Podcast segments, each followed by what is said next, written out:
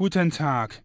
Sie hören die Good News der Woche auf Tide Radio mit Nikolai Prodöl am Mikrofon. Klimaschutzprojekt in Hamburg. In Hamburg startet das Klimaschutzprojekt Cool Altona nach Informationen von ndr.de. Altona soll an das Klima angepasst werden. Die Bevölkerung soll damit weniger an Hitze und Starkregen leiden.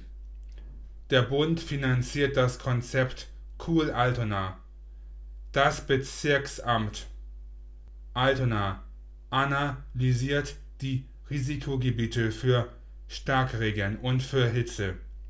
In den heißen Ecken soll Altona baulich angepasst werden, um Anwohner und Anwohnerinnen vor dem Kollaps zu schützen. Das Projekt Cool Altona läuft über zwei Jahre bis zum Frühjahr 2025. Neue Regelung für Akkus. Akkus von Smartphones und Laptops sollen künftig vom Verbraucher selbst ausgetauscht werden können. Das sieht eine neue EU-Regelung vor, berichtet basic tutorials.de. Das Europaparlament und die EU-Staaten haben sich auf die neue Regelung geeinigt. In drei Jahren soll die Regelung in Kraft treten. Damit werden die Akkus und die Batterien umweltfreundlicher als bisher. Die Batterien und Akkus sollen eine längere Lebensdauer haben. Es sollen auch die ökologischen Standards bei der Gewinnung von Rohstoffen wie Kobalt und Lithium eingeschalten werden. Die neue EU-Regelung sieht einen Kreislauf für Batterien und Akkus vor. Eine bestimmte Menge an Batterien muss wiederverwendet werden. In den neuen Akkus sollen Blei, Lithium, Nickel und Kobalt wiederverwertet werden. Schutz der Regenwälder.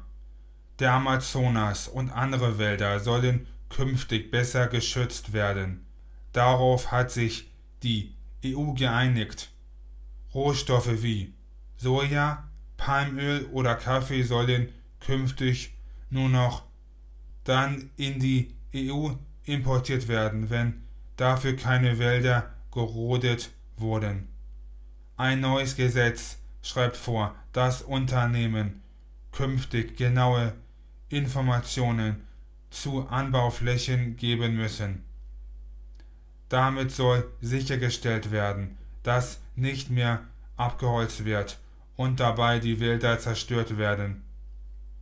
Das neue Gesetz trifft 20 Tage nach der Veröffentlichung in Kraft.